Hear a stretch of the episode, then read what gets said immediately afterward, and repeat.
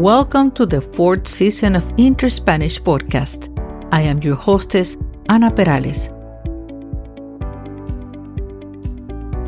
In this podcast, you will listen only to interesting short stories in a variety of topics, spoken slowly and clearly in Latin American Spanish to help you understand spoken language.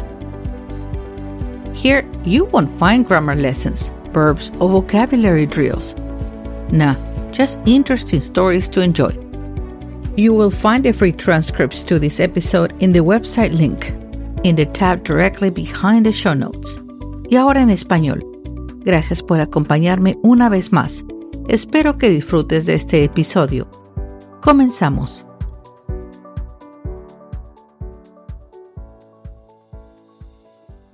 Hola, ¿has salido a pasear últimamente junto al mar o a la playa y de repente miras tanta basura tirada a tu alrededor? ¿Qué piensas de esto? A mí me da coraje y mucha tristeza de ver cómo poco a poco los seres humanos hemos destruido el medio ambiente. Hoy vamos a hablar de un tema difícil de un problema global tan inmenso que nos afecta a todos, la contaminación de plásticos en los océanos. ¿Estás listo para conocer las verdades incómodas del plástico? Te preguntarás, ¿de dónde viene la contaminación y a dónde va? La Organización Mundial de la Salud ha declarado que la contaminación del plástico en los océanos es una gran crisis global. Un grupo internacional de científicos ha solicitado que los gobiernos declaren el plástico como un residuo peligroso. Y si la situación continúa como de costumbre, nos enfrentaremos a un futuro con más plástico en el océano que peces para el año 2050.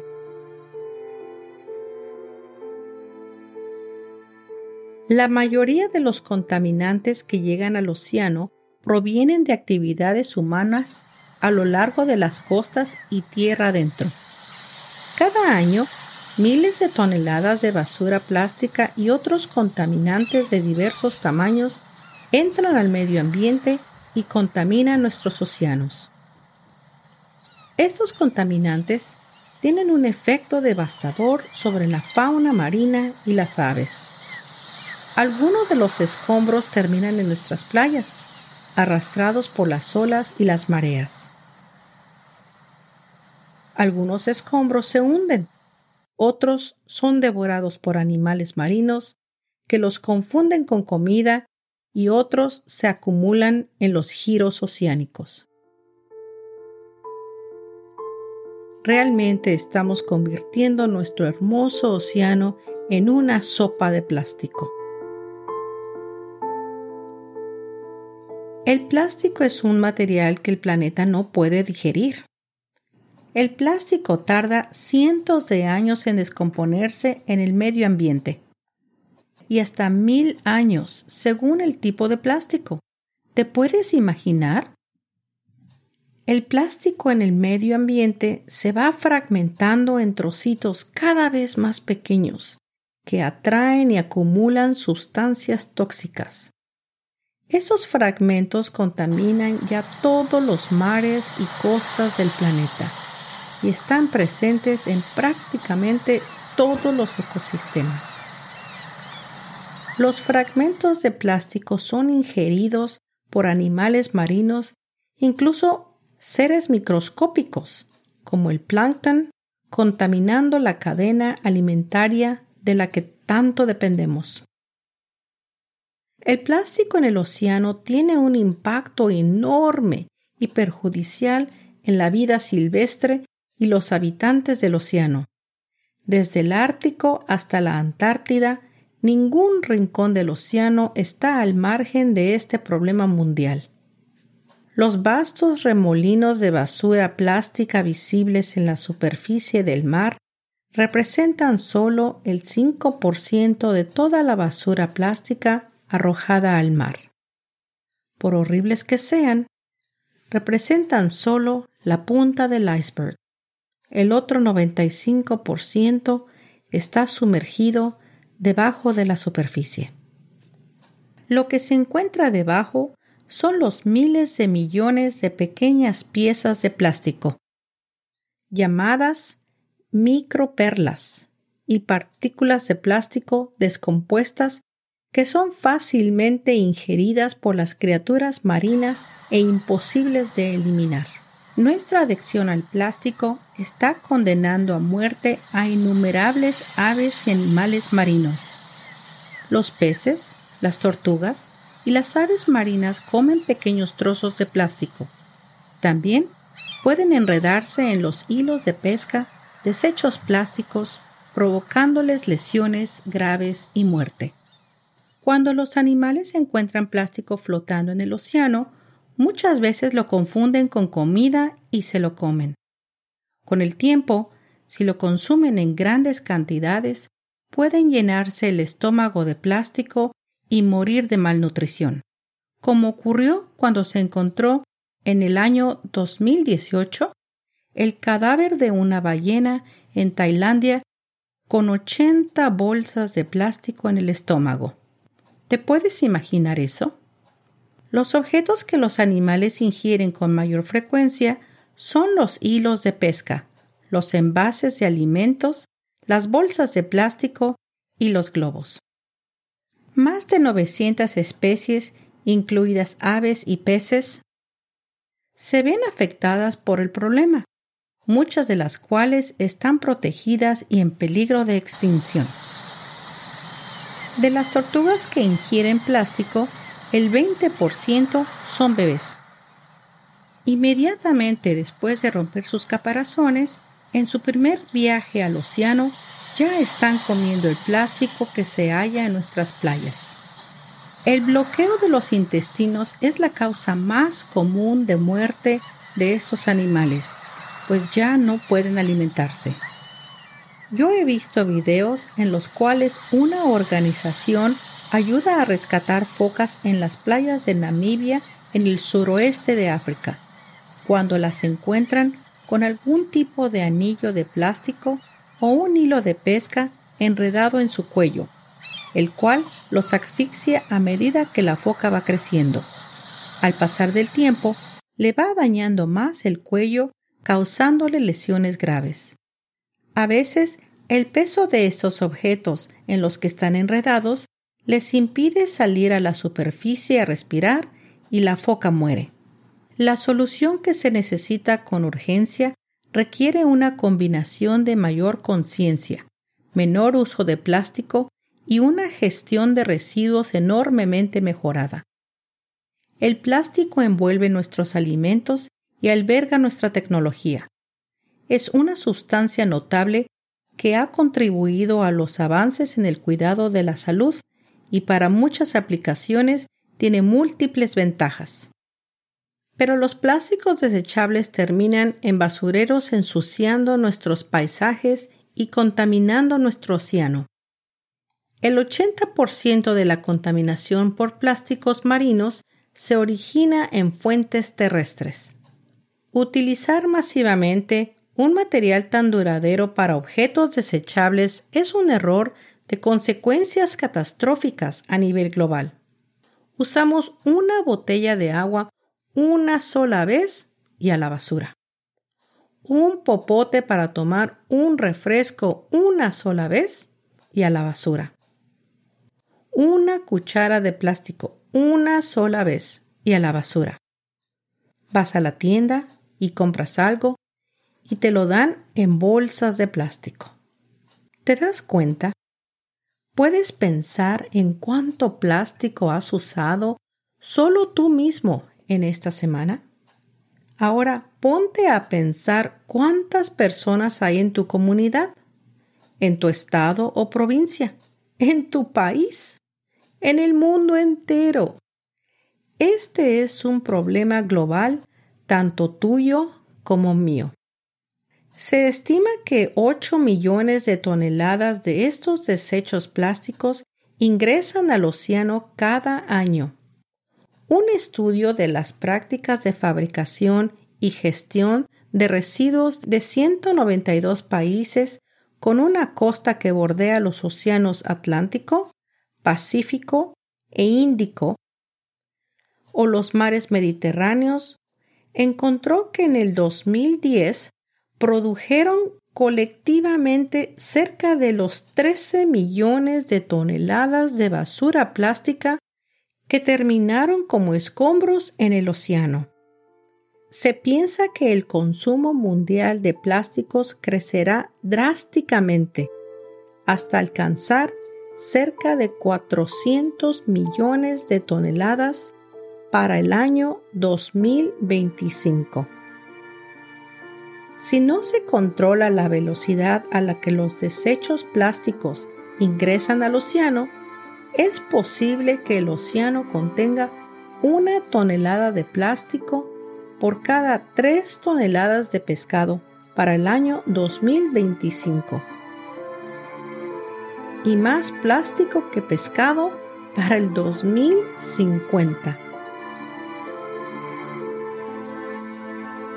Se estima que cinco países de Asia, China, Indonesia, Filipinas, Tailandia y Vietnam, representan hasta el 60% de los desechos plásticos que ingresan al océano que ha sido documentado.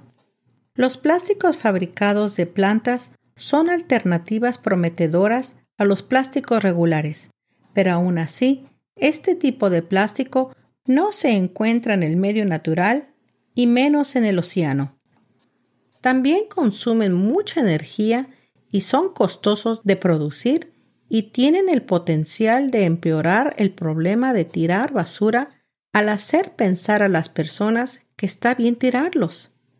Además, incluso en condiciones ideales, esto no resuelve problemas críticos como el enredo o la ingestión por animales marinos.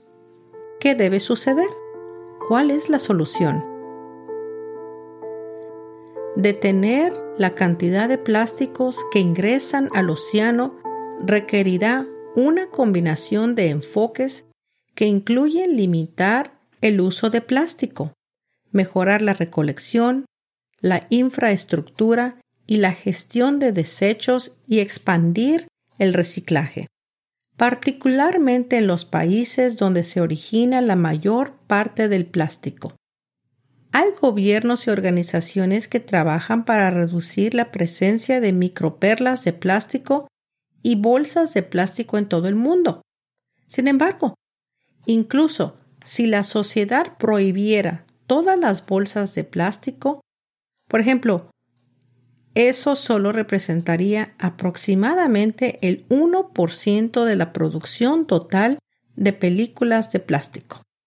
Debemos pasar una economía lineal, hacer, usar, eliminar, hacia una economía circular, donde los recursos, como los plásticos, se usan, se recuperan y se reutilizan una y otra vez, en lugar de dirigirse directamente a la basura o al océano. Todos también debemos asumir la responsabilidad personal y limitar significativamente el uso de plástico. Por ejemplo, podemos llevar una botella de agua reutilizable, llevar nuestra propia bolsa de tela u otra bolsa reutilizable al comprar, comprar productos de segunda mano, reducir drásticamente nuestro consumo de plástico de un solo uso, como alimentos contenidos en envases de plástico o popotes de plástico en nuestras bebidas para llevar y nos aseguramos de que las reciclamos siempre que sea posible. Yo personalmente llevo bolsas de tela cuando voy de compras y tengo mis propios popotes de metal de reuso.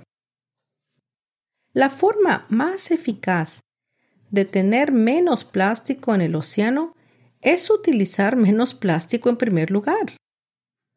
La verdadera solución es rechazar y ponerle fin a nuestra adicción a los plásticos de uso singular. Tú puedes ser parte del problema o parte de la solución. Yo prefiero ser parte de la solución. Aparte de la responsabilidad personal e individual, existen soluciones mayores que se están poniendo ya en marcha para ayudar con la limpieza del océano. A los 16 años de edad, mientras buceaba en Grecia, Boyan Slat, el director ejecutivo de The Ocean Cleanup, vio más desechos plásticos que peces y se sintió profundamente molesto. En lugar de pensar, ¡qué vergüenza! inventó una forma de recolectar y sacar la basura. Boyan inventó una enorme trampa para basura para el océano. Básicamente es una red unida a una gran variedad de barreras flotantes que recolectan basura de la superficie hasta 3 metros o 9 pies de profundidad. Cuando las redes limpian la superficie oceánica y se van llenando de basura, los barcos pasan periódicamente y recogen la basura recolectada, desempeñando un papel de camiones de basura marinos. La limpieza del océano ya está oficialmente en marcha. El grupo Ocean Cleanup ha lanzado el Interceptor, una máquina que es capaz de filtrar hasta 4 toneladas de basura y desperdicio de los ríos antes de que lleguen al mar. Hoy día ya están limpiando los ríos de Indonesia y Tailandia. El siguiente paso de Ocean Cleanup es implementar un sistema de 100 kilómetros en el Great Pacific Garbage Patch. La organización estima que pueden reducir los desechos oceánicos, los flotantes, en un 40% en 10 años. Puedes seguir su progreso at The Ocean Cleanup en Instagram, Twitter y en Facebook. Otra solución es un dron marino que come basura en la superficie del océano y que se llama Waste Shark está diseñado para ser una primera línea de defensa en áreas donde la civilización humana entra en primer contacto con el agua, puertos y vías fluviales urbanas. Y funciona de forma autónoma hasta por ocho horas dentro de una área predeterminada utilizando tecnología de imágenes láser para evitar objetos. Como habrás adivinado, la basura se va recogiendo en forma de filtro alimentador mientras el Wave Shark navega por la superficie. Además de capturar escombros, la máquina puede recopilar datos de calidad del aire y del agua. Otra gran invención es el Mr. Trash Wheel, quien ha devorado más de mil toneladas de escombros de las vías fluviales en Baltimore, en el estado de Maryland en tan solo cinco años. Las ruedas de basura hacen un trabajo muy importante, especialmente después de las tormentas, cuando tanta basura se acumula y termina en el puerto. Sin las ruedas de basura, toda esta basura terminaría en el océano. Cada rueda de basura tiene dos brazos que se extienden desde su boca y canalizan los escombros hacia una cinta transportadora y un contenedor de basura. La cinta transportadora se alimenta de forma sostenible con corrientes y cuando es necesario con energía solar. Además de recolectar casi un millón de botellas de plástico, Mr. Trash Wheel está creando conciencia sobre el problema de los envases de un solo uso. La cuenta de Mr. Trashwell, at Mr. Trashwell en Instagram, está llena de arte e información. Un nuevo miembro de la familia de ruedas de basura llegará pronto a Newport Beach, California. Esa sí me queda más cerca. Quizás vaya a darme una vuelta por ahí a admirar y a tomar fotos. Esto realmente me complace en ver cómo el gobierno local de lugares como Newport Beach aborda de manera proactiva las crisis de los desechos marinos. Fíjate, durante más de ocho años, desde California hasta Indonesia, los buzos han estado removiendo y reportando desechos marinos con un programa llamado Dive Against Debris, o en español, buceando en contra de la basura, o algo similar. Al implementar Mr. Trash Wheel, los gobiernos están combatiendo la contaminación desde su origen, que son los puertos donde la gente tiene acceso al agua. La eliminación de la contaminación del océano comienza contigo y con todos tus conocidos. Toma medidas para reducir el uso de productos de un solo uso, como popotes, vasos, cubiertos y recipientes para comida para llevar. Poner Waste Shark y ruedas de basura por todas partes no resolverá el problema, pero pueden ayudar. Todas las soluciones descritas en este programa solo recogen desechos en la superficie. Puedes organizar una limpieza de playa o bucea contra los escombros con un grupo de amigos o con alguna organización. Todos juntos debemos cambiar el mundo, alejándonos del plástico y adoptando soluciones basadas en crear un planeta más saludable al eliminar los plásticos de un solo uso.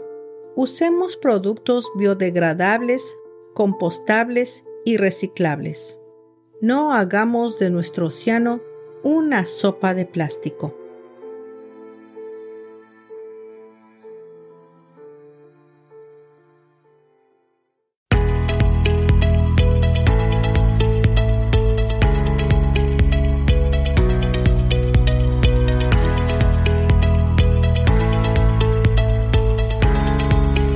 Llegado al final de este episodio y quiero agradecerte el que me hayas prestado tu atención y escuchado hasta el final. Yo espero que hayas disfrutado de esta narración y quiero invitarte a que entres a mis redes sociales de Interspanish. Ahí encontrarás más información y algunas fotos sobre los episodios. También puedes comentar hacer preguntas y comunicarte conmigo. También quiero invitarte a mi nuevo canal de YouTube, donde podrás no solo oír los episodios, pero también verlos. Son como una especie de mini documentales. Son pocos, pues voy empezando, pero creo que te van a fascinar. Suscríbete, hazle like y comenta y dime qué piensas para que pueda mejorar el canal. Yo te lo voy a agradecer. Si gustas, también me puedes enviar un correo electrónico a interspanishpodcast@gmail.com. Espero me acompañes al próximo episodio de Interspanish. Hasta pronto.